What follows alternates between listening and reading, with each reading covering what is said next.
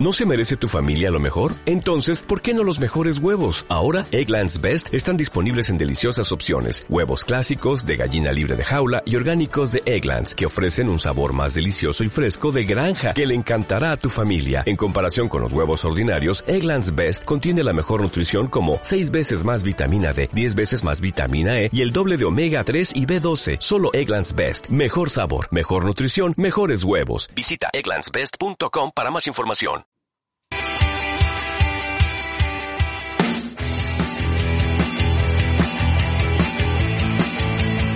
Esto es Polifrikis.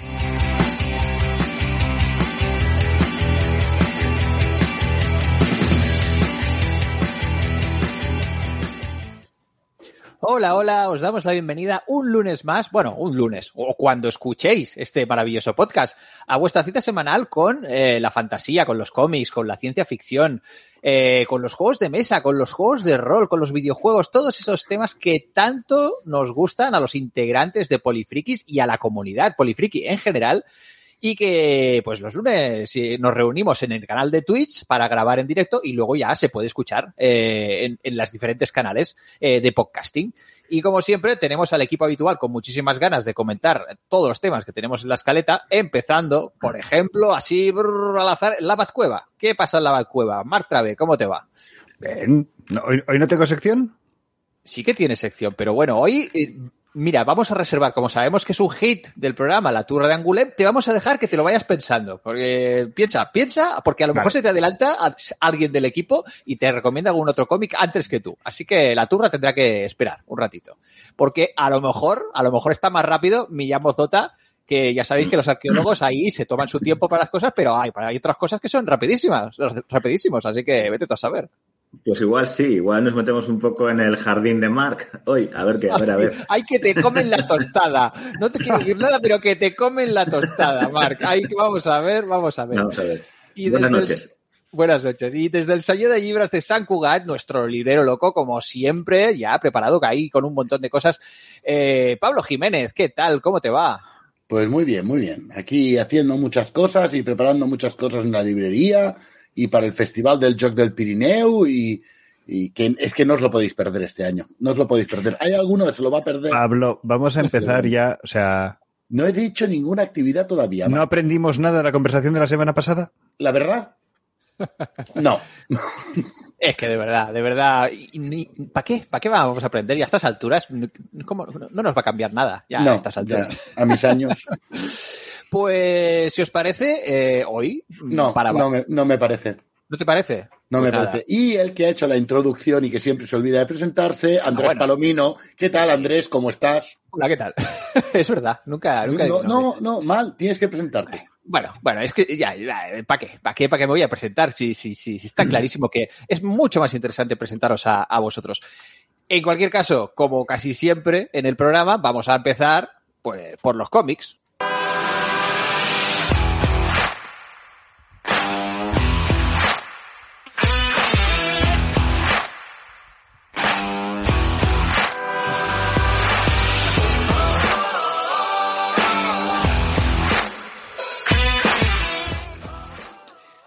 Bueno, a ver, casi siempre empezamos por los libros y la literatura en general. Pero como los cómics también son libros, también cuenta, ¿no, Pablo? Esto al final, el- ahí en el sello de libras también tenéis un montón de cómics, ¿no?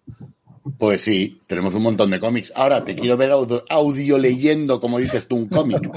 Ya Bueno, me lo explicarás. Con una descripción así detallada, ¿por qué no? Pues se puede- Esto se llama libro, Andrés. O sea, un cómic sin imágenes, con descripción detallada, se llama libro. Bueno, bueno, bueno. En fin, totalmente sobrevalorado el tema del, del papel. En cualquier caso, como decíamos, eh, Es un, yo lo veo como un accidente histórico. Al fin y al cabo, podríamos estar hablando de los pergaminos. si no se hubiera puesto de moda lo de encuadernar los, el Sí. papel. Caprichos, caprichos eh, absolutamente. En cualquier caso, os decíamos antes que eh, a Mark, nuestro habitual de la sección de cómics, eh, Millán se está postulando para ahí comerle la tostada. Adelántate, Millán, va, recomiéndate una cosa Vale. y encima de algo, no sé- yo, que es un tema que no sé si es muy de- del resto del equipo de, de Polifrikis. ¿eh? De Mark me lo esperaba, pero de ti, Pues mira, justo estas- esta última semana me he estado leyendo un integral que hay en dos volúmenes de estos estupendos que no son de Planeta en esta ocasión, son de CC, de, pues precisamente, una, una de las obras clave de, de las últimas décadas del, eh, del universo Batman. Bueno, chicos, hace falta que no, ya podéis ir borrando el tema de los temas de la escaleta. Eh, Millán y yo nos ocupamos del programa a partir de aquí. Dime, Millán, ¿de qué querías hablar hoy? Bueno, pues mira, precisamente, yo sé que es un cómic que tú obviamente conoces, te has leído y, y me imagino que amas tanto como yo, que es Gotham Central. Podría ser. Gotham Central es una, una serie de cómic que, que estuvo publicándose durante varios años, llegaron a hacer unos 40 números y los autores principales eran Ed Brubaker, eh, Greg Rucka y Michael Lark, ¿vale? Con distintas colaboraciones de, de apoyo en el guion, en el dibujo, en los colores, durante eh, es- esta larga etapa de- del cómic de DC. Y eh, parte de una premisa muy interesante y que para mí mm, consigue alguna de las mejores historias de, de los últimos tiempos de ese eh, universo Batman, ¿no? La historia de, o sea, la premisa de Gotham Central es, mm, vamos a contar las historias tanto de investigación como cotidianas de eh, los detectives de la policía de Gotham. En el contexto de esa ciudad oscura, victoriana, pero también eh, totalmente corrupta y eh, asediada por la delincuencia al estilo de la Nueva York de Rudy Giuliani, ¿no? De los años 90, 80-90. Em, Gotham Central tiene un guionista que es especialista en esto, que es el como el showrunner, ¿vale? De esta, de esta serie de cómics, haciendo el símil con, con las, las series de televisión, que es Ed Brubaker. Ed Brubaker es un auténtico especialista en, en esto, en las historias de cercanas, de personajes muy humanos y en las historias noir. De hecho, tiene eh, obras muy famosas que son directamente historias noir de detectives. Eh, y, también es bueno, es conocido también por su saga de Daredevil, por su trabajo en el Capitán América, eh, en la escena del crimen, precisamente una serie que era de detectives y de asesinatos. Y en, en Gotham Central lo que vamos a encontrar es eh, toda una serie de historias de muy corales, ¿vale? Al final es una unidad de mayor crimes, de los esta de, de crímenes principales de la policía de Gotham, que está un poco ha sido limpiada por el comisario Gordon, que ya, ya está retirado en, en esta serie, que ha sido, digamos, limpiada de los, los grandes corruptos y los grandes representantes del crimen organizado, que era un problema endémico de la policía de Gotham, no, no de ninguna ciudad estadounidense, de ningún No. otro sitio, ¿vale? No, no, no. Estamos hablando de ficción. Y, y estos personajes, pues, eh, son, tienen sus, sus vidas cotidianas, sus problemas, sus historias. Y vamos a ir viendo, sobre todo creo que lo más interesante es como los, eh, lo que hace Batman y lo que hacen todos los archivillanos de Batman, eh, les des, les eh, complica la vida enormemente para hacer un, lo que es simplemente el trabajo de la policía, ¿no? Porque en un mundo donde existe Batman y donde existen pues gente como dos caras, ¿no? Eh, que es un genio del crimen, pero además es un, psicópata y además es un enfermo mental. O el Joker, que es lo mismo, pero más todavía. O Mr. Freeze, ¿no? Que eh, es un villano sanguinario, pero como está loco, enfermo, eh, Batman siempre lo acaba capturando y lo manda a Arkham Asylum hasta que vuelve a escaparse, ¿no? Vemos cómo todas estas dinámicas afectan a, a los personajes, afectan a su vida cotidiana y afectan a los casos que investigan y que más o menos tienen que ir consiguiendo resolver. Y, y bueno, pues eh, al final lo que te encuentras son unas historias súper chulas. Eh, está dentro de, la, de toda esta serie de Gotham Central, que está publicada en los integrales, está una de las em, sagas de cómic más premiadas de todos los tiempos, que es la de... Ah, la de... Ah, ¿cómo se llama? Lo voy a mirar un momento, eh, perdonadme. Media Vida. Media Vida. Que es uno de mis cómics favoritos. O sea, son tres, tres cuatro cómics, eh, tres, cuatro números, pero es uno de mis, de mis favoritos absolutos. Y, y bueno, hay, algunas otras historias, como una historia breve que sale de Poison Ivy, eh, de Hiedra Venenosa, en castellano, si no recuerdo mal, y, alguna otra que también es es súper chula. Al final es eso, si quieres ver una historia noir que a la vez sigue siendo fiel a, la, a, la- a lo que es la, la historia y la leyenda de Batman, o sea, en ningún momento eh, le quita nada de, de, relumbre o de interés a, al personaje del Batman, que sigue estando de fondo en todas las historias y es tratado de una forma muy inteligente, ¿vale? Para combinar el espíritu realista o el espíritu de calle que quiere dar Brubaker con el mundo de los superhéroes y de los vigilantes, que al final es en el que viven estas personas. Así que no sé, yo creo que, Mark, ya que estás aquí, ¿quieres comentar algo? Bueno, a ver, uh, no, estoy muy de acuerdo en lo que decía, en lo que decía Millán. Eh, de hecho, Batman aparece media docena de veces en los 40 números. Es decir, en Eso realidad. Es, pocas, menos de 20 viñetas. Batman eh, está ahí porque es Gotham City. Eh, los villanos sí aparecen porque al final, eh, muchos momentos, vemos llegar a Batman en muchos cómics y la policía estaba allí. Entonces, ¿qué ocurre antes de ese momento, por ejemplo? ¿no? Es, es, es uno de efectos. Nada más arrancar, eh, hay unas consecuencias muy interesantes y muy duras de una acción de Mr. Freeze, de Mr. Frío, eh, precisamente en ese momento, ¿no? Y eso tiene unos ecos que aparecen, es decir, no estamos hablando de una serie simplemente noir, donde están eh, una serie de personajes como una sitcom que van apareciendo casos, un castle, pero en modo serio. No, estamos hablando de una serie que a lo largo de esos 40 números, lo que ocurre en el primer número tiene sus consecuencias a lo largo de todos estos, de todos estos números porque eh, los personajes son muy ricos y van evolucionando muchísimo la vida de estos policías, Tess Millán decía, es, un momento en el que eh, Gordon ya está retirado, es, justo se sitúa cronológicamente justo antes del evento de Crisis Infinitas, y, y, una de las cosas que ocurren es que sí, sí, él ha limpiado la policía ligeramente o un poco, pero no ha limpiado Gotham, ¿no? Entonces la corrupción vuelve y, la policía vuelve a estar manchada y ves esa mancha como vuelve a extenderse y como lo que creías que se había ido, pues igual no se había ido del todo, sino que habíamos tapado una serie, o sea, habíamos eliminado una serie de, de elementos, pero igual quedaban cosas por debajo, ¿no? Entonces, todo ese ambiente es, es, es, es, es eh, te, te, tiene enganchado. Lo vas mirando y vas viendo, quiero saber cómo evolucionan estos personajes. Más tienen sus propios eh, traumas, sus propios problemas personales, sus propias circunstancias que están allí y les afectan. Como cuando tienes un mal día y lo pagas en el trabajo, pues mm, esto también pasa y te explican el por qué. Y casualmente quizás eh, una de las situaciones más peliagudas o que más eh, te mantienen en vilo y más tensionan este, este grupo, ni siquiera es un supervillano ¿Tú has leído el primero o el primero y el segundo tomo ya? Los dos, sí. Los dos. Eh, Corrigan. Para Qué rabia da Corrigan. Para, para que, para que lo lean. No voy a contar nada. Simplemente es Corrigan. Ya habéis visto la reacción sí, sí. De, de, Millán. No es ninguno de los supervillanos, ¿vale? Ahí queda eso. Mm, francamente, es de, las mejor, de los mejores cómics que yo he leído del universo Batman. Eh, y, ojo dicho, no apenas sale Batman. Es... Eso es, sin duda es una virtud. Desde luego, así que...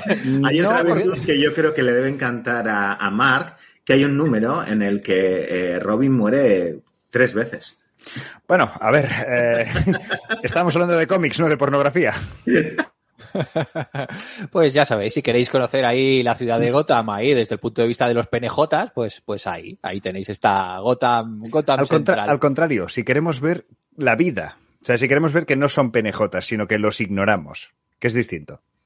Muy bien, muy bien, muy interesante. Y bueno, a ver, Mark, ya que has empezado y has tomado, has tomado la palabra ahí en la sección de cómic, yo creo que la gente está esperando una nueva entrega de la maravillosa sección de La Turra de Angulem. Por favor, que, que, ¿de qué vas a desgranar hoy? A ver, sorpréndenos. Estoy empezando, o sea, tengo que buscarme una sintonía para esto. si quieres, yo te la canto. Te hago una sección. La, no, no, no. Tengo que buscar una sintonía, Así, Andrés. Una, una, cosa rollo chanson francés. La o algo de, de, algo de alguna de las películas de, de Asterix. Vale. Mm, voy a ver como caso tu banda sonora de la Turra de Angulem con el hecho de que hoy vengo a hablar de un autor manga de terror. Anda, pues voy muy bien. Muy, muy, muy, muy francés, muy línea clara ahí a tope. Bueno, es que es una de las cosas que en el, en el cómic de Dan Webb, una de las cosas que descubres es que el manga tiene un peso muy importante en la industria del cómic y la ves representada. Eh, la ves representada en el hecho de que tenían pues todo su pabellón manga, pero eh, que sus invitados más internacionales eran o bien canadienses o bien eh, japoneses, coreanos y algunos, algunos chinos. Eh, y su autor estrella invitado este año era Junji Ito. Junji Ito es un autor de mangas eh, de terror, que después de haberme leído varias de sus obras, debo reconocer que está mm, ligeramente enfermo de lo suyo, ¿vale? Porque hay que estar muy mal de la cabeza para, para que se te ocurran las ideas que se le ocurren a este señor. Eh, yo lo descubrí con una de las múltiples adaptaciones que se han hecho al cómic de Frankenstein, porque es, digas cuando digas esta frase, parece que acaban de publicar una nueva adaptación al cómic de Frankenstein. Eh, en este caso, eh, Junji Ito hizo, hizo una de unas 200 páginas, muy fiel a la obra, no como ocurre con otros mangas que a veces los ves adaptando una obra de filosofía como de Nietzsche y dices, ¿En qué se va a parecer esto aparte de en el título? Y pues exacto, en el título. Bueno, en este caso no, hace una, una, un rediseño, pero un rediseño muy fiel a, a la obra tiene un dibujo muy, muy, muy, muy, muy detallista. Muchos de los mangakas que se dedican a hacer obras eh, así eh, con, con, cierto detalle en su estudio son muy, muy, muy, muy preciosistas pero son de terror, simplemente. Prácticamente todo lo que tiene, y diría, no, no le he descubierto nada que no sea de terror.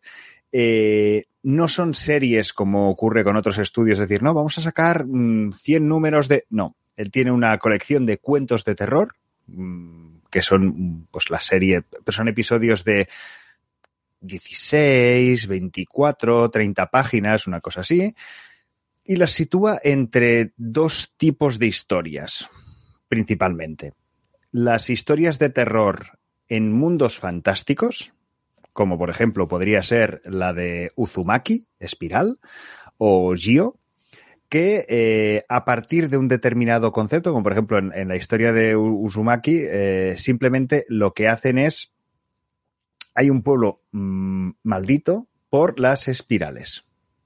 Dices, ¿qué miedo puede tener eso? Bueno, pues desde que mm, una persona acabe convertida en una propia espiral, a que haya unos remolinos, a que haya, es decir, eh, son cosas francamente muy idas de, de, la olla, pero que te mantienen eh, muy, muy, muy enganchado al, al, a saber por dónde, por dónde va a salir. Hombre, y, no, y, también en este pueblo el aire está muy contaminado porque no se puede respirar. Correcto, sí, sí. De hecho, hay una de estas como, eh, como una persona que se va convirtiendo cada vez más lenta hasta convertirse en un caracol. O qué ocurre con un faro con todas sus escaleras en espiral, una, una potencial maldición con una luz al final. Ahí lo dejo. Eh, los de mundos fantásticos eh, son, son curiosos. También hay que entender que estamos hablando de un terror desde una psicología eh, oriental, japonés en, en, este, en este caso particular, y que hay cosas que nosotros dirías, pero esto cómo puede dar, esto cómo puede dar miedo. Bueno, pues hasta que este señor de repente las va, las va, las va girando. Y luego tiene otra línea, que esta es la que, por ejemplo, a Pablo más le podría gustar, como por ejemplo el de Ciudades y Mansiones Encantadas. Estamos hablando de cómics tranquilamente de 600 páginas, ¿eh? no, no hablamos de, de cosas sencillas. Eh, pero en estos eh, lo que hace es mezclar historias del folclore japonés de fantasmas con situaciones reales. ¿Vale? Por ejemplo, tiene una que a mí me encantó, muy, muy, muy, muy parecida a algunas de las historias, o muy eh, inspirada en las historias de, de, Poe, podríamos decir, y además él lo dice, que Poe es uno de sus maestros. Eh, con un desertor, con un desertor al que tienen encerrado en una, en una casa, haciéndole creer diez años después que la Segunda Guerra Mundial todavía no ha acabado. Uh -huh. ¿Vale? Esa es la premisa de una historia que yo admito que cuando me la acabé dije, wow. Ahora aquí, sí, me has pillado, no, no puedo revelar nada porque mmm, normalmente todas ellas tienen algún giro final, eh, aunque no sea marca de la casa. Es decir, hay veces que el terror simplemente es creciente y ves venir cómo va a acabar, simplemente está el ver cómo vamos a llegar a ese punto, y hay otros en los que no. Hay un giro final en los que coges y dices, hostia, acabas de reinterpretar toda la historia. Eh, no sé, un autor extremadamente prolífico. De hecho, uno de sus cómics más conocidos es este, es el Uzumaki Espiral, y a nosotros en Angoulême nos hizo muchísima gracia, porque aparte de que había una exposición brutal suya, eh, una exposición que habían reproducido todas las, todo el interior de unas salas, imaginaros un pabellón ferial, pues la mitad. Eh, dentro habían reproducido las paredes de casa y el, el techo por encima eh, de casas japonesas, de estilo japonés. Y entonces dentro estaba toda la exposición de, de, de cuadros. Eh, la gente hacía cola para entrar tanto a sus masterclass como a su sesión de firmas como a la exposición. Hasta el punto de que eh, hacían tres pisos de cola en espiral, salían al edificio y la cola daba tres vueltas al, al edificio. Del hola buenas, mm, que tú lo mirabas y decías, no vais a entrar. O sea, a las 12 del mediodía ya sabes que no vas a entrar, pero ahí se quedaban por si había la posibilidad. Este es el furor que, que desató Junji Ito en Angoulême este año. Y es, evidentemente era un secreto ultra guardadísimo cuando se lo llevaban a comer. Eh, ¿Dónde? O sea, veías salir un, equipo- un equipo de seguridad que lo subían a un coche que se iba todo volando para, para que nadie supiera dónde se lo llevaban a comer. Madre mía. Eh, por cierto, Mark, eh, ¿has llegado a ver algún capítulo de la adaptación eh, de en animación de Netflix que han sacado hace, hace un mes apenas de los, las historias de Junji Ito? No. Bueno, pues yo voy a opinar. Vale, Voy a tiene opinar. que ser. ¿Has visto el tráiler? He de decir que yo no me he leído ningún cómic de, de Junji Ito, pero la serie sí que me he visto unos cuantos capítulos y me ha dejado totalmente frío. En plan, mm, como adaptación anime y tal, la he visto muy floja, de animación muy pobre y las historias cero sorprendentes y cero interesantes, francamente. Eh, y ni dan miedo, ni más bien bordea ahí la cosa medio ridícula, diré. También de decir que he estado leyendo a gente que es súper fan de Junji Ito diciendo que desgraciadamente la serie pues no ha sabido captar la atmósfera de los cómics para nada de Junji Ito. Así que bueno, no sé, no sé. Yo la verdad que entrar a partir de la animación me ha decepcionado mucho después de haber escuchado hablar mucho del, del autor y me ha dejado un poco, meh. así que no sé. los No cómics sabía- nada, nada que ver.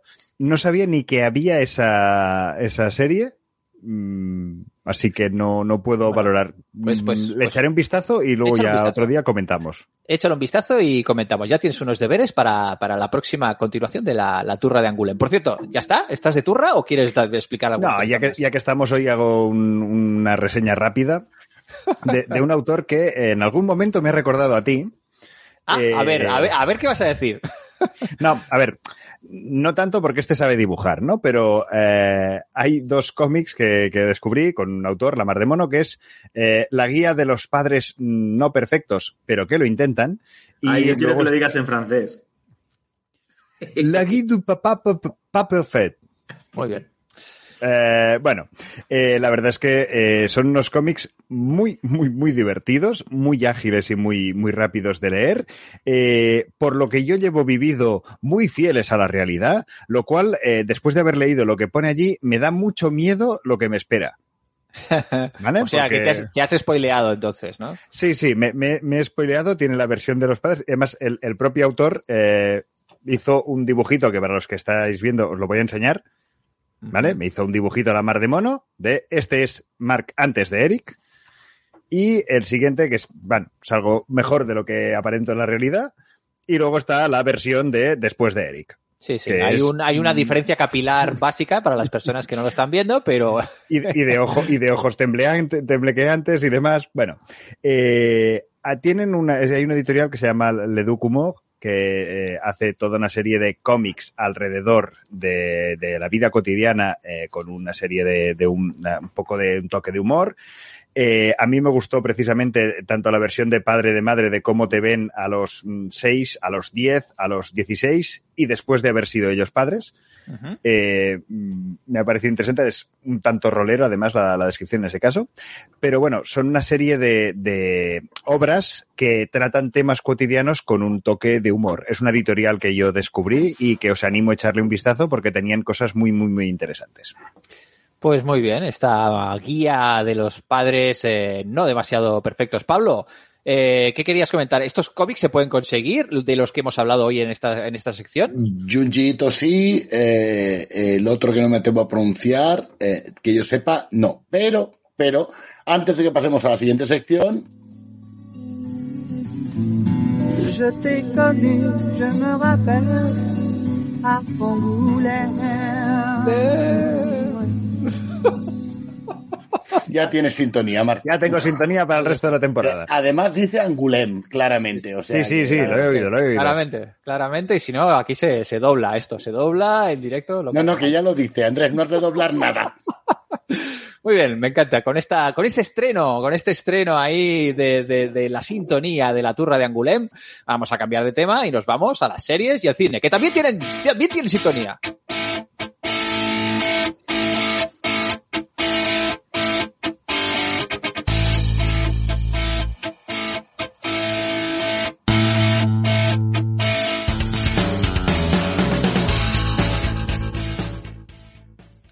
Vale, esta sí, esta sí, esta sí, esta es la de la sintonía genérica que pones para todas las secciones.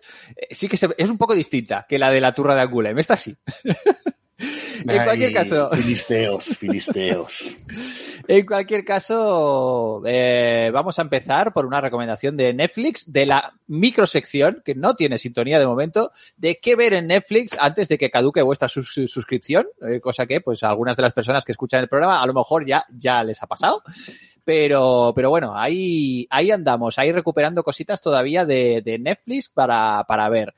Eh, y de hecho, eh, os voy a hablar de una, de una serie que ya empecé a explicar un poquito la semana pasada porque ya que hablé de, de Dark, esta serie alemana eh, de, viajes en el tiempo y un poquito pues que nos recordaba un poquito a Stranger Things en algunos temas, pero distinta totalmente y, bajonera y, muy densa, muy alemana, muy, lloviendo todo el rato. Eh, pues la dupla eh, creadora, el matrimonio de, de alemán eh, que escribieron y dirigieron Dark, luego, años más tarde, produjeron otra serie, de hecho, que tiene una sola temporada de momento y que no hay muchas noticias de renovación todavía, pero que podría tener más temporadas, que se llama 1899, una serie que estrenaron eh, pues a finales del, año pasado y que, bueno, si, si Dark nos recordaba muy, muy, con mucha fuerza eh, Stranger Things, muy probablemente eh, 1899 sería la versión alemana y, y también con mucha lluvia y oscura de, de Perdidos, quizás, en, muchos sentidos, en muchas cosas. A mí me ha recordado mucho a Perdidos en, en muchos sentidos. En cualquier caso, ¿de qué va 1899 sin hacer spoilers? No, no temáis, no, no voy a hacer excesivos spoilers. Eh, se trata de un, de un viaje, de un, de un, de un transatlántico, así rollo, rollo de Titanic, que efectivamente está ambientada en teoría eh, en el año 1899 y bueno, vemos ahí pues una serie, la tripulación de este, de este gran transatlántico, como emprende un viaje desde Europa en dirección a, a América.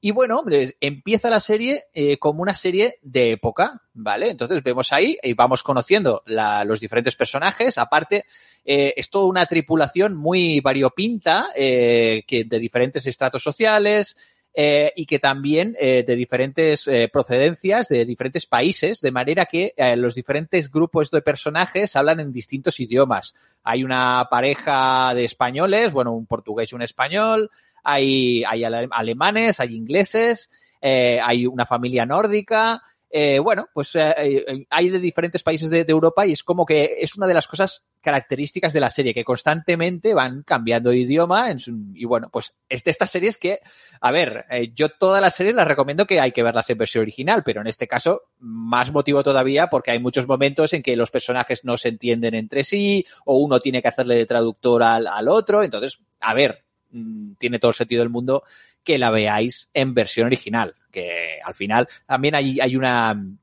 una pareja oriental ahí, eh, de, una especie de eh, lo que parece ser una, una geisha japonesa, una mezcolanza así muy, muy curiosa y vemos ahí pues los personajes de clase alta con sus camarotes y luego vemos ahí las, las, eh, las partes bajas del, del barco donde está hacinados un montón de inmigrantes ahí pues de clase más, más baja y luego también vemos a la tripulación, el capitán y bueno, todos los, eh, los, operarios del, del barco y la gente de, de la calderas de la, sala, de la sala de máquinas. Es un poquito rollo Titanic. Ahora que estamos en el 25 aniversario de Titanic, pues es este rollo, este rollo de pedazo de barco eh, muy espectacular. Pero, ¿qué pasa? Que en este barco de repente empiezan a pasar movidas raras, ¿vale?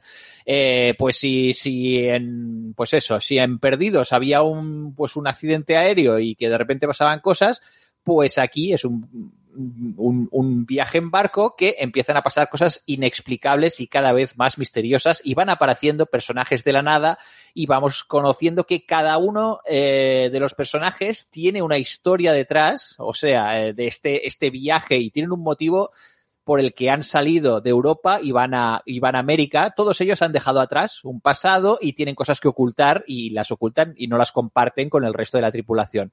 Y poco a poco, pues vamos a, través de flashback y a través de, de, diferentes conversaciones, vamos conociendo este diferente pasado y vemos, vamos viendo una serie de coincidencias eh, en las diferentes líneas argumentales eh, en construcción de un gran misterio, ¿vale? También tiene cosas ahí, rollo del Triángulo de las Bermudas. Entonces, eh, en medio del viaje eh, se les llega una señal para rescatar a otro barco y entonces deciden ir a rescatar al barco y a partir de ahí, a partir de esta, de esta, de que encuentran este barco que se había desaparecido en el mismo trayecto, empiezan a pasar realmente cosas muy raras. He de decir que si, si Dark eh, era muy densa y muy complicada de seguir y, y, con muchas, muchas historias que tenías que estar muy pendiente y tramas que tenías que estar súper atento, 1899 eh, es bastante similar, se nota muchísimo, pues eso, la, la mano estilística eh, de, de, de Baran Bodar y de Janse Friese. Eh, tal cual, es, eh, hay incluso visualmente hay muchos planos que nos recuerdan mucho a Dark, eh, muchas eh, maneras de filmar, la fotografía, pues, la manera de actuar de los personajes. Hay algún actor de Dark que aparece también en uno de los papeles protagonistas, pero en general son, son gente desconocida y realmente se ve un, patrón estilístico muy, muy claro. Eh, tienen un, un, universo muy peculiar de esto de grandes misterios que encajan como una especie de rompecabezas y entonces en los primeros capítulos no te enteras de nada y poco a poco, si le tienes un poco de fe, pues vas viendo que la cosa va encajando hasta que al final de todo, eh, en los dos capítulos finales, se termina resolviendo un poquito más o menos lo que está pasando ahí. Eh, la verdad que es muy espectacular a nivel visual y tiene una peculiaridad y es que se, se produjo eh, durante, durante el confinamiento, ¿vale? Entonces eh, estaba en producción y, nada, ellos querían hacer una serie en parte en localizaciones y en parte en estudio, con, para una, una película de estas características con barcos y mar, todo el rato en el mar y tal. Normalmente pues se, se, recurre pues esto a esta combinación de efectos especiales y de, y de localización. Dark era una serie que estaba rodada íntegramente en escenarios naturales. Eh, y por culpa de esto del confinamiento, pues ¿qué pasó? Pues que tuvieron que optar por una solución de emergencia que facilitaba muchísimo la producción y que era un poco experimental, que es un, una nueva forma de, bueno, una nueva forma eh, tecnológica de, de, grabar, que es eh, hacerlo todo en una, en un solo estudio. Todo lo que aparece en la serie es una retroproyección gigante utilizado en un, en un gran eh, en un gran plató 360 grados con retroproyecciones. Eh, es, es como se graban ahora la mayoría de series de gran presupuesto, empezando por The Mandalorian, que ahí empezaron ahí de ver que no hacía falta irse a los desiertos por ahí, si podían hacerlo todo en un mismo sitio, cambiar los fondos y iluminar a partir de ahí. Eh, eso redujo un montón los costes de producción. Pues esta es otra de estas series que a la estela de, de Mandalorian y otro tipo de producciones así, pues están utilizando este, este recurso y realmente la tecnología es alucinante porque eh, los entornos son brutales. Tú dirías, hombre, ves que están ahí en unas montañas, ahí en unos fiordos noruegos y un, un mar y tal. Y no, no, es que está todo, luego ves el making of y está todo hecho ahí eh, con unas pantallas de una calidad brutal, envolventes, que llegan hasta, hasta el techo y los actores y actrices tienen primero, que es mejor para los actores y actrices porque realmente están dentro del, del, entorno natural. Están en el mar, ven el mar. Eh, están en un, en un desierto, ven el desierto. Y a nivel técnico de iluminación, aparte de la complicación de los entornos eh, virtuales, también simplifica la iluminación porque tienen que iluminar en consecuencia con la, proyección que tienen detrás. De manera que eso pues también ayuda a que no quede el, el, croma mal integrado y que, bueno, pues a nivel técnico a mí me resultó también muy interesante al margen de la, de del movidote que es la serie a nivel de guion, que es una locura absoluta y que a uno le puede gustar más o menos pero como mínimo tiene la virtud del guion que resuelve más cosas que no eh, Perdidos, por ejemplo, que es una serie que yo creo que referencia bastante. Eh, no sé si alguno de vosotros le habéis echado un vistazo a 1899. Pues, no, pues no. ya lo sabéis. Es, un, es, una, es una serie bastante interesante y aparte tiene la ambientación esta histórica ahí de, de, de principios finales del siglo XIX, principios del XX, con todos ahí los trajes y tal. Está súper currado y está muy bien. Y técnicamente es una serie muy interesante. Y esto lo, lo, podéis ver ya íntegramente en Netflix. No se sabe si va a haber segunda temporada. Yo personalmente me gustaría ver una segunda temporada porque el final de la primera, que no voy a spoilear, era muy interesante. Y yo creo que igual una segunda temporada a Millán le molaría bastante, visto el final de la primera. Y no digo más. y no digo más. Tomo nota. Toma nota. En cualquier caso, Millán, eh, tú has estado mirando más en, Disney Plus. A ver, ¿qué has estado viendo en Disney Plus? Sí, concretamente en la, en la versión de, o el canal que tiene temático de, de, cine y series más para adultos, que es este canal Star. Y vi una serie que estuve dudando si verla y tal, pero que, bueno, Jeff Bridges, que es un actor que me parece bueno, pero tampoco me parece ahí top y tal, y el argumento me parecía un poco típico, pero digo, bueno, a ver cómo estas cosas que son, parecen un poco típicas y tal, al menos desde la premisa que, que presentan aquí en, en este pequeño texto de presentación, a ver cómo lo han, lo han hecho. Y la verdad es que me ha ido enganchando y me la he visto entera, una, una primera temporada de una serie que se llama The Old Man, ¿vale? Uh -huh. Que pensando un poco cómo describirla, pues llegué a la, a la, idea de que podría decir que es un John Le Carré a la americana, ¿vale? John Le Carré pensando en estas novelas que escribía este, este escritor, eh, que eran sobre espías británicos normalmente, en el marco de la Guerra Fría, que presentaba personajes muy grises, en un estilo que eh, después se definiría como humo y espejos, uh -huh. eh, ¿no? Con esta idea de que mmm, no se sabe muy bien si son buenos, si son malos, que todos los personajes a la vez eh, tienen cosas buenas, pero que no es de una moralidad vista en blanco y negro, ¿vale? El, el mundo del espionaje, ¿no? Y que incluso los personajes más heroicos, entre comillas, pues tienen que hacer grandes sacrificios o cosas muy malas eh, por patriotismo o por salvar a las, a las personas que quieren, etcétera. En ese marco, diría que se puede explicar o se entiende muy bien este The Old Man, que presenta eso con una visión desde el punto de vista estadounidense, ¿no? Trasladando la acción a la actualidad, desde el, pero con muchas de las raíces y, y todo el, el inicio de la historia que te cuentan en el mundo de la Guerra Fría, del final de la Guerra Fría, los años 80.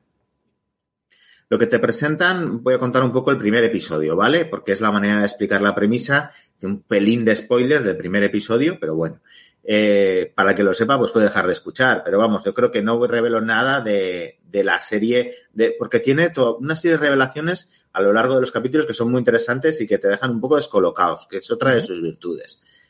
La premisa es eh, que este, el Jeff, Jeff, Bridges hace el papel, es que es un hombre mayor, ¿vale?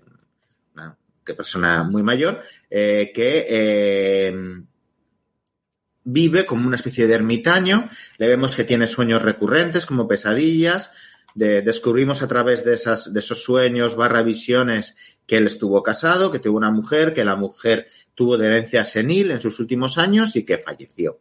Uh -huh. eh, nos quedamos primero con esa, idea y entonces vemos que él está como un poco paranoico, que le parece que escucha ruidos, escucha voces y tiene dos perros, dos perros que son muy monos, pero también son perros entrenados eh, y eh, una noche descubre que entra un, intruso en su casa, entre él y los perros lo acorralan y vemos que eh, este anciano con toda su sangre fría le pega un tiro en la cabeza al intruso y lo mata.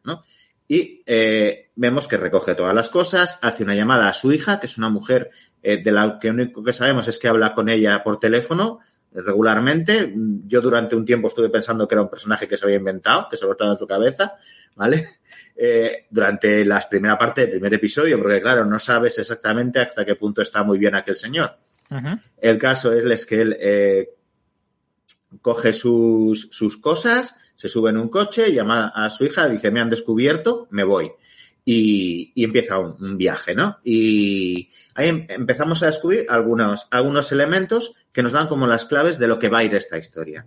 Y lo que tenemos es que este personaje en los años 80 era agente de la CIA y en un país de Oriente Medio, que no voy a decir cuál es porque es algo que vamos descubriendo durante la trama, él eh, traicionó, no se sabe muy bien, engañó, estafó a un señor de la guerra, le robó, le robó hasta su mujer, ¿vale?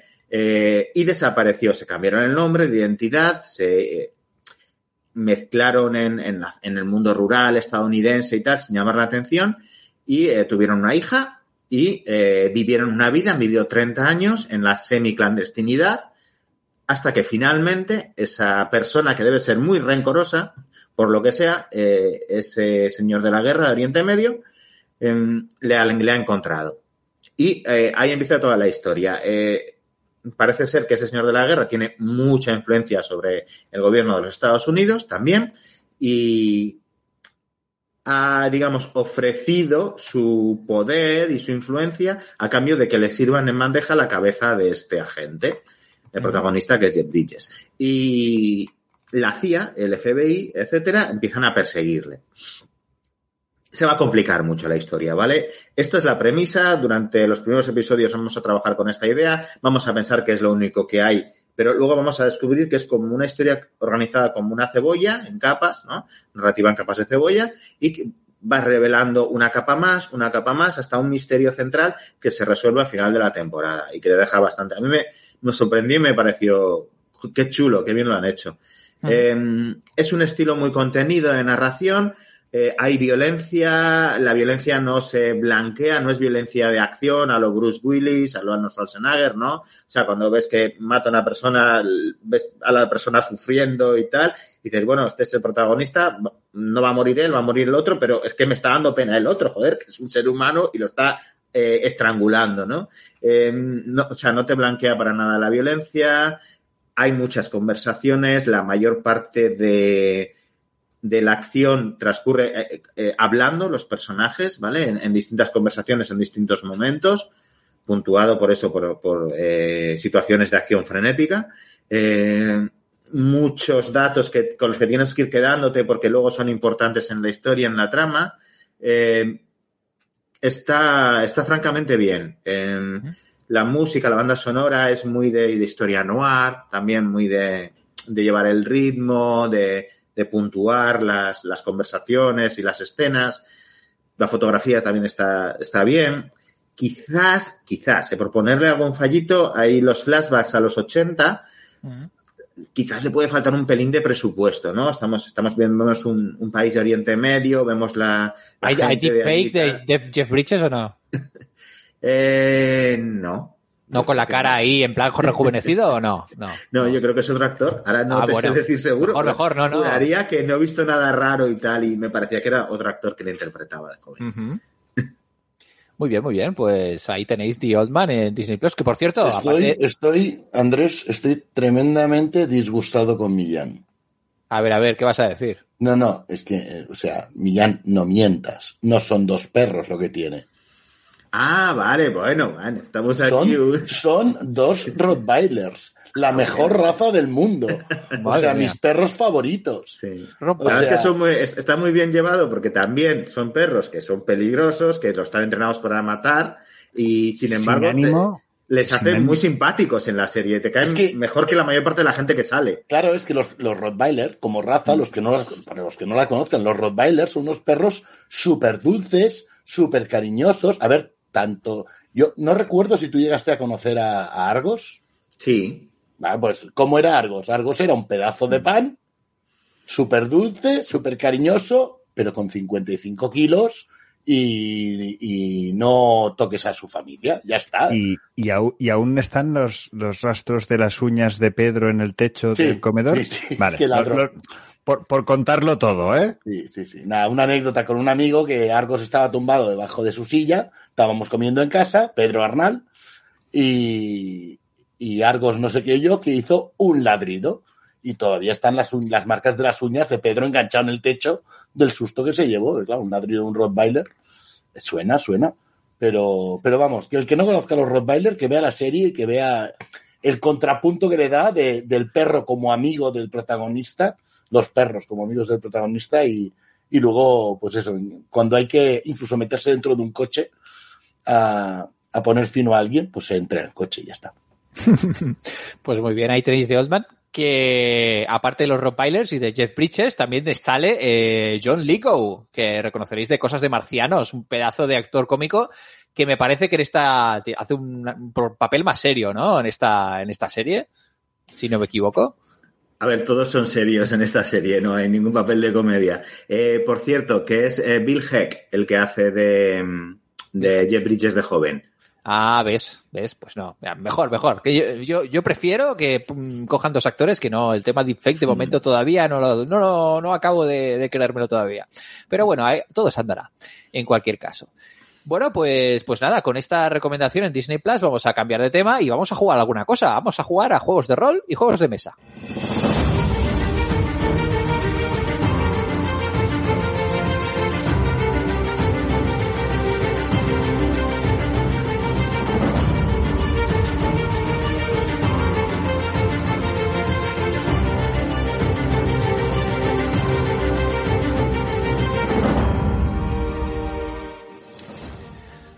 Pues vamos a empezar con un juego cooperativo de investigación eh, dentro del sistema este de Crónicas del, del Crimen, que es un juego que ya, si no me equivoco, hemos, eh, hemos ya comentado en algún que otro programa de Cero en Cordura y de Polifrikis.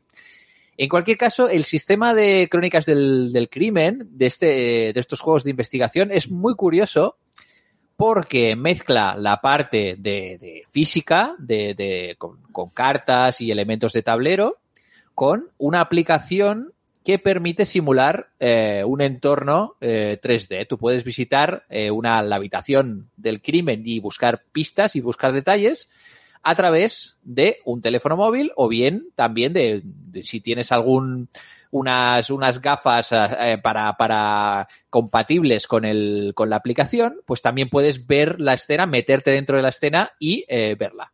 Veo que tú la tienes, ¿eh? Mark, tienes ahí la movida para, para verlo. Correcto, estaba comentando ahora que sí, que es verdad que desde una tablet se puede hacer, desde un teléfono móvil también.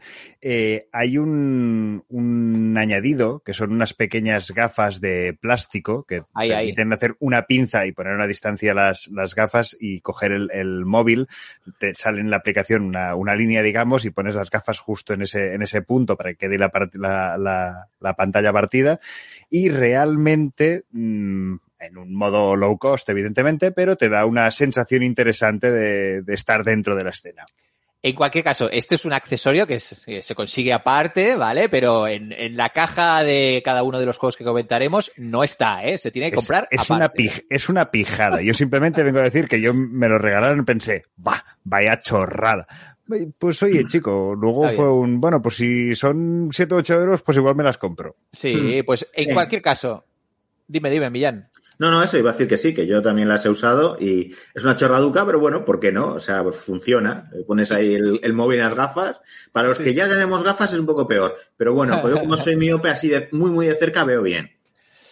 En cualquier caso, eh, se trata de este sistema, que ya hay diferentes juegos de, crónicas del crimen que utiliza esta aplicación y esta, esta, esta manera de, este mecanismo de juego, este, esta, esta dinámica de meterte en habitaciones y a partir de ahí sacar, sacar pistas. Pues esto combinando la aplicación con el, lo físico.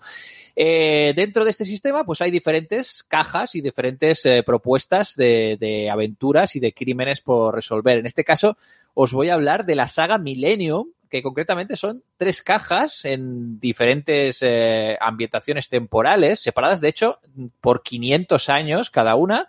Hay una caja que es en la, ahí en la Edad Media, en el 1400, hay una caja eh, a principios del siglo XX, 1900, y hay una caja eh, futurista, rollo cyberpunk, del 2400. ¿Vale? Y esta trilogía de esta, de esta serie Millennium, esta saga Millennium, tiene como, como gran línea argumental como la vida de una saga familiar. Representa que es una saga de detectives y que a lo largo de los siglos pues han tenido, han estado investigando eh, misterios, sobre todo pues crímenes, asesinatos, eh, pues a lo largo de la, de la historia. Entonces, cada una de estas tres cajas eh, se puede disfrutar de forma independiente. Cada una viene con, con cuatro escenarios o cuatro o cinco, ahora no, no recuerdo, totalmente independientes, a pesar de que hay algún que otro eh, personaje recurrente en cada una de las cajas. Entonces, por yo que sé, yo, yo ahora mismo estoy jugando la del 1900, por ejemplo. En 1900, pues, somos un periodista eh, eh, y entonces, eh, pues tú tienes una redacción del periódico, tu jefe te reclama una serie de titulares, las noticias, hay una, una compañera de trabajo que te ayuda a resolver los enigmas y hay una serie de personajes, tu tío, el- el detective de la policía, que también va apareciendo por ahí. Bueno, hay personajes recurrentes y también a nivel global eh, de esta trilogía, pues también pues tiene como unas ciertas líneas. De hecho, la cosa termina eh, con una cuarta caja, aparte de estas tres cajas, hay una cuarta que también se puede comprar eh, con escenarios añadidos a estos escenarios, ¿vale? Esta, eh, las tres cajas del 1400, 1900, 2400 se pueden comprar individualmente, pero la cuarta necesitas las anteriores para jugar porque si no, no tiene, no tiene sentido, ¿vale? Es como unas misiones extra de cada una de estas, eh, de estas líneas temporales y una también extra que como que las vincula todas. Una, una movida así ya, por si os han gustado las tres anteriores, terminar de sacarle juego a, a la partida. Eh, por ambientación, a, a mí me llamaba, me llamaba la atención la del, la del 1900 y bueno, vamos a ver, vamos a ver qué tal, qué tal se desarrolla. En cualquier caso, están muy bien ambientadas, utiliza una serie de cartas que representan localizaciones y otras cartas que representan personajes. Asimismo, eh, cada una de estas cartas, así como las cartas con las pistas y los objetos que vamos encontrando, cada una tiene un código QR que podemos ir escaneando tanto para interrogar a los personajes que vamos encontrando respecto al, al misterio que estamos ahí investigando, como para también eh, mirar con más detalle algunas de las cosas que vamos encontrando, que encontramos objetos, encontramos pruebas, joyas, dinero, cartas, eh, pues de todo. Entonces, a través de la app vamos escaneando y nos van saliendo diálogos. Es una aventura conversacional eh, vitaminada, por así decirlo, porque en realidad es todo como una serie de menús que se van desplegando y bueno, pues a medida que vas descubriendo cositas y vas encontrando pistas por las diferentes localizaciones, se te van desbloqueando otros menús de conversación, como aquel que dice. Y también los personajes se van moviendo por las diferentes localizaciones. Entonces tú tienes un límite de tiempo, eh, en, el, en el caso del 1900, el editor jefe quiere que entregues la historia antes de las 12 de la noche, y tú te vas desplazando eh, mediante la app y vas escaneando ahí los códigos de las diferentes cartas eh, por la ciudad y, investigando, preguntando a testigos, eh, pues intentando ver qué ha pasado, qué ha pasado ahí. Cuando has llegado al final del día, pues eh, puedes ir a intentar resolver el, el, el caso, eh, pues con una serie de, con un cuestionario de preguntas que te hace el editor y tienes que ir respondiendo y bueno, al final pues te, te dan un poquito la puntuación de a ver cuántos, cuántas cosas has ido resolviendo de, de la trama general y, y, si lo has hecho mejor o peor. Y al final pues te explican qué ha pasado. Es de estos que evidentemente se puede jugar una sola vez eh, y porque ya luego ya no, no tiene mucho sentido volver a repetir la, la partida, no tiene mucha rejugabilidad pero los escenarios se disfrutan muchísimo. Ahí te puedes tirar una hora, una hora y media muy buena. Eh, los temas son, son para, para mayores, son adultos, está, está recomendado más 14. Eh, pero bueno, eh, hay asesinatos, hay historias de violencia, historias con temática adulta. Y es un juego que la caja pone que son, es para uno a cuatro jugadores, pero yo diría que es o para jugarlo en solitario o para jugarlo a dos. Más de dos, yo lo veo poco práctico. No, no le acabo de ver la, la cosa. Eh, entre dos se juega estupendamente, hay que, hay que decirlo. Y, y nada, la verdad que eh, hemos jugado ya un par de, un par de partidas lo hemos hecho bastante bien de momento y la dificultad no es muy elevada. Eso yo también lo agradezco porque a veces estos juegos de investigación tienen un nivel ahí que tienes que ahí romperte los cascos mucho y yo de momento eh, está, en mi, está en mi nivel, está en mi nivel de, de dificultad. No sé vosotros. Si, si no recuerdo mal de Crónicas del Crimen, porque he jugado varios de este tipo de juegos, pero diría que en Crónicas del Crimen al final tienes una cierta puntuación, o sea, puedes Sí. hacerlo también mejor o peor, que eso también es de agradecer, que Mm. no sea un lo logras o no, sino que, bueno, pues lo has hecho mejor, lo has hecho peor, has tardado más tiempo, menos, has conseguido el objetivo principal y los secundarios, o solo el principal, y así, ¿no? Pues sí. Y al- algunos de ellos tienen tiempo por eso. Sí, Algunos sí. de ellos tienen, eh, aparecen, algunos de ellos sí que tienen un, un hándicap que si no lo consigues en el determinado momento, mm, Correcto. O, o que directamente, a medida que avanza, avanza el tiempo, pues se cumplen otras condiciones. A lo mejor a la mañana vas a una localización y hay un personaje al que puedes interrogar y luego vuelves por la tarde y ya no está. Se ha ido a otro sitio y tienes que buscarlo por el mapa y se ha ido a otro, a otro sitio. Así que, bueno, un juego interesante si os gustan los juegos cooperativos y de, y de investigación. Y lo publica Lucky Duck Games, está en castellano, se puede, se puede conseguir. Y vamos a irnos a, a uno de los temas de la semana. Ya sabéis que el mundo de las polémicas roleras es una cosa Es que no sé- infinito. No sé, no sé cómo hacemos, pero cada semana parece que hay una movida rolera nueva. Millán, pues no Sí. al día. ¿Qué ha pasado?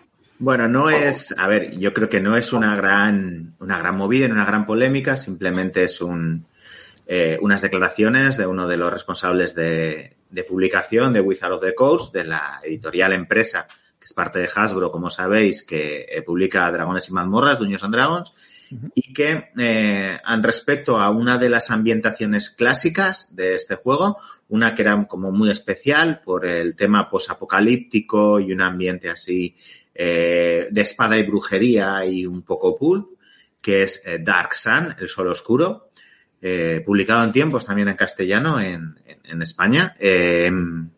Bueno, pues han dicho que no, que no pensaban eh, retomar esta ambientación porque la consideraban que hoy en día era problemática. Sin dar muchos más detalles, la comunidad, como siempre con estas cosas, ha, ha, especulado un montón, ha hecho un montón de bola de nieve, lo cual está bien también. Al final de algo tenemos que hablar en Twitter, ¿no? Sí, ¿Qué, qué, qué sería de Twitter sin las polémicas? Claro. Y de, dentro de ese esquema, pues porque la especulación va por el hecho de que era una ambientación en la cual era muy oscura, muy eh, lo que hoy sería un poco estilo lo que escribe Abercrombie, ¿no? El Grimdark este. Y eh, había, pues eso, como estaba generalizada cosas como eh, un clasismo brutal, racismo, la esclavitud, el desastre ecológico. Era un mundo pues que se había terminado porque habían consumido todos los recursos y habían acabado con la naturaleza. Eh, pero no digamos que blanqueaba esos asuntos, o sea, lo planteaba realmente como auténticos desastres y como cosas malas. Y los héroes seguían siendo héroes de Dungeons and Dragons, que eran los buenos que se enfrentaban. Lo que pasa es que aquí el mal era global y omnipresente. Esa era la, la diferencia en la ambientación, ¿no? Esa es la parte de la polémica. Es que yo simplemente quería presentar un poco lo que era la ambientación y si alguien tiene curiosidad, decirle, bueno, dónde podría encontrarla o dónde podría eh, informarse y, y, conseguir este material, ¿no? Uh -huh. eh, Darksan salió originalmente para la segunda edición de Dungeons and Dragons, eh, del Advanced Dungeons and Dragons, ¿vale?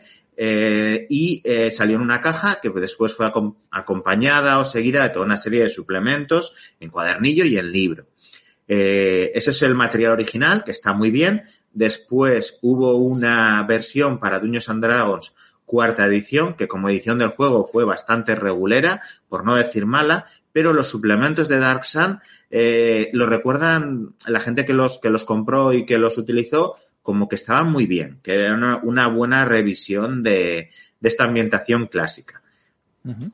Y básicamente eso es lo que hay a nivel oficial. Se puede conseguir eh, comprándolo eh, tanto en, pues en, en, en, PDF, ¿vale? O en print of demand, es en impresión bajo demanda eh, tanto en Drive-Thru RPG, esa eh, gran nodo de, de venta de, material online de, juegos de rol, como en, la, en las propias eh, tienda de Wizard of the Coast, ¿vale? De Dungeons and Dragons. Aparte de eso, eh, hay un videojuego clásico que es el, hay varios, ¿vale? Pero yo recomiendo uno que es para los jugones retro, ¿vale? Porque es un juego que hay que jugar con una DOS box, con un emulador de MS2, Eh, es un juego antiguo, de gráficos antiguo, interfaz antigua, pero que está muy bien, que es el Shattered Lands.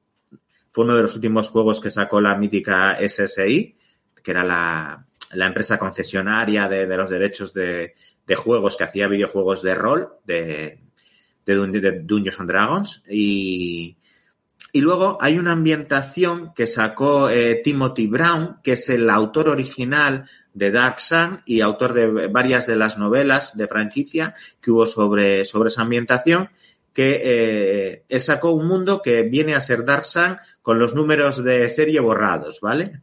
O sea, es en plan, bueno, pues esta es, la imitación que yo hice, la voy a sacar otra vez, le voy a quitar todos los términos y cuestiones que son propiedad de Wizard of the Coast eh, y, y, voy a sacar esta ambientación que hice yo, ¿no? Se llama Dragon Kings y también se puede conseguir comprándola en PDF en Drive RPG. Sí que tienes, si te puede sonar esas, esas ideas, si te parece curioso esto de un mundo posapocalíptico, ¿vale? Es que es un rollo de, de, grandes desiertos, un poco a lo Mad Max, pero de medieval fantástico. Un poco así al estilo de las historias también de Conan, con muchas historias de, de esclavistas, de hechiceros malvados, de ruinas olvidadas, con grandes peligros y, y demonios y demás. Pues muy bien, esta ambientación clásica de Dungeons and Dragons que de momento, eh, según indica Wizards of the Coast, se va a discontinuar y no van a seguir eh, publicando. Vamos a ver, estaremos atentos. Podríamos haber hecho hoy la pregunta polifriki de la semana sobre este tema, pero no. Vamos a ver qué ha preparado Pablo para la pregunta polifriki de la semana.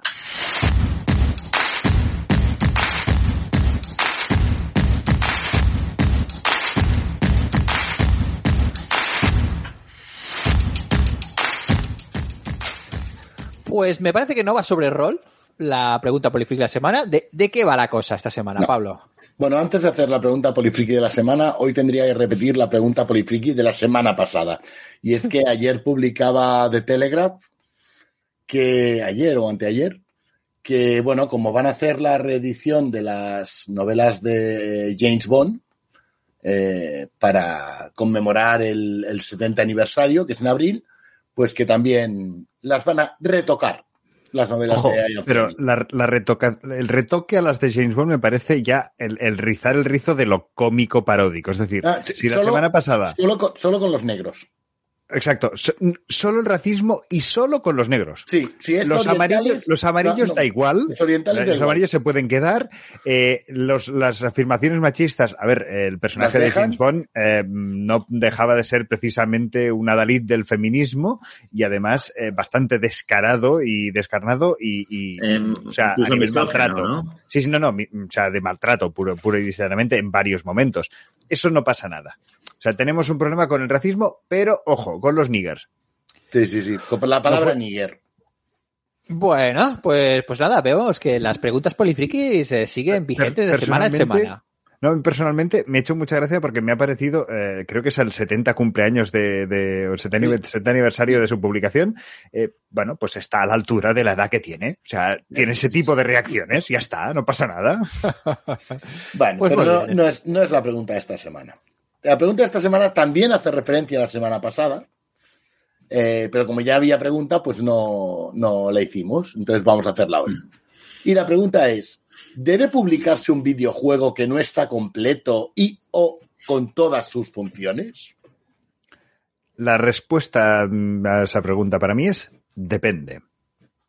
Es decir, si vas a publicar una beta como hiciera en su momento Call of Duty o como ha hecho el Baldur's Gate 3 o como, que sabes que es una beta, que están haciendo una prueba, que tú estás pagando porque quieres, es verdad, les estás haciendo un trabajo que ahí podríamos entrar en otro punto, pero eh, pero tú sabes que el juego no está completo, sabes que luego hay unas compensaciones y sabes que eh, cuando salga la fecha que te han anunciado, de verdad, estará el juego completo.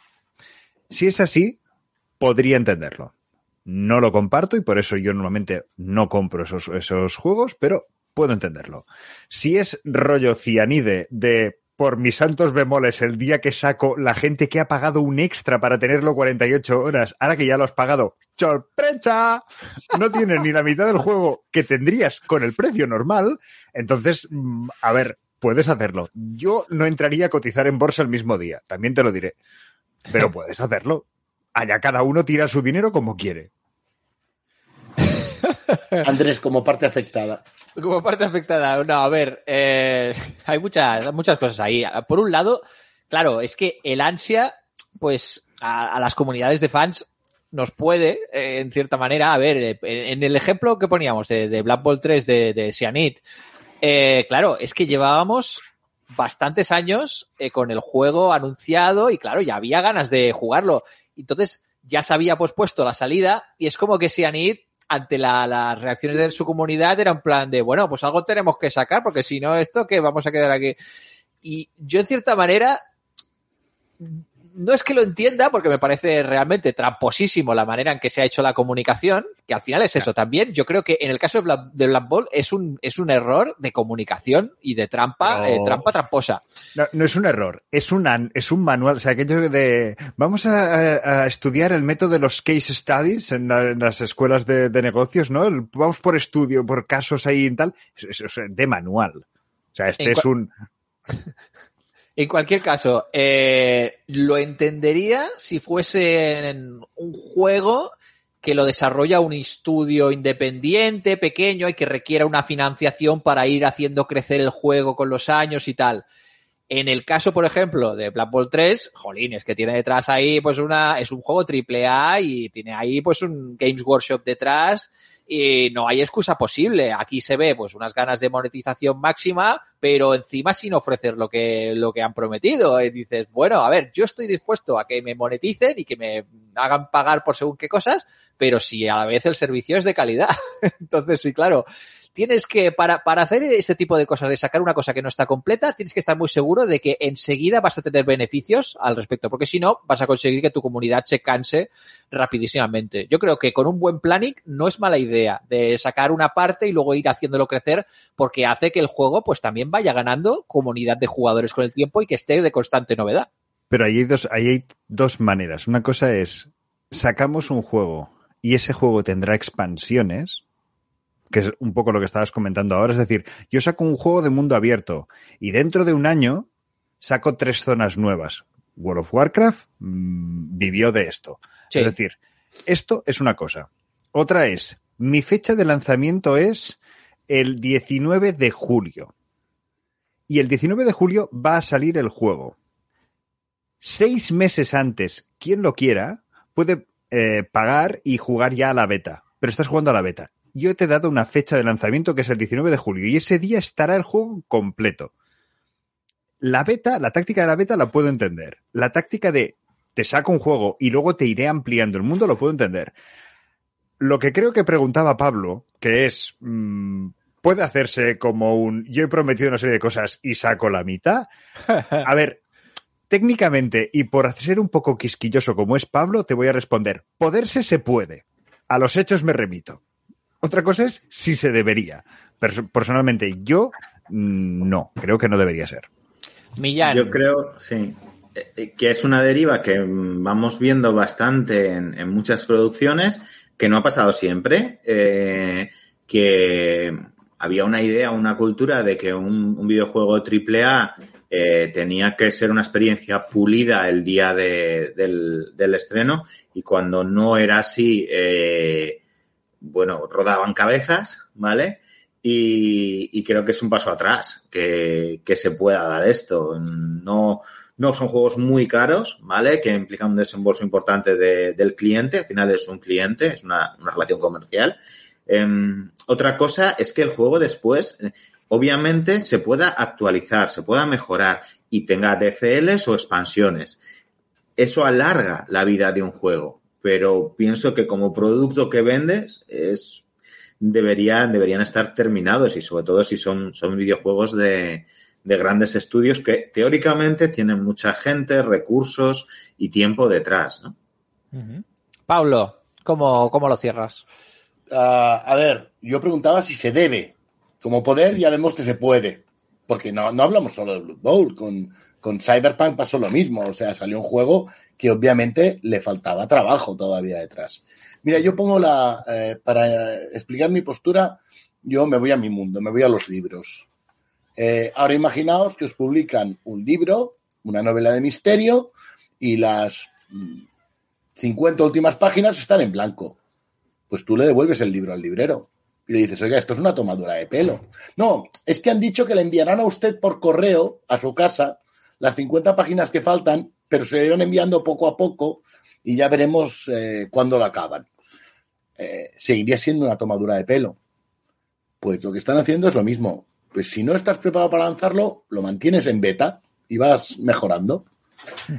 Eh, que seas un estudio pequeño y lo puedas hacer, lo hagas de otra manera. Bueno, está el caso de Valheim.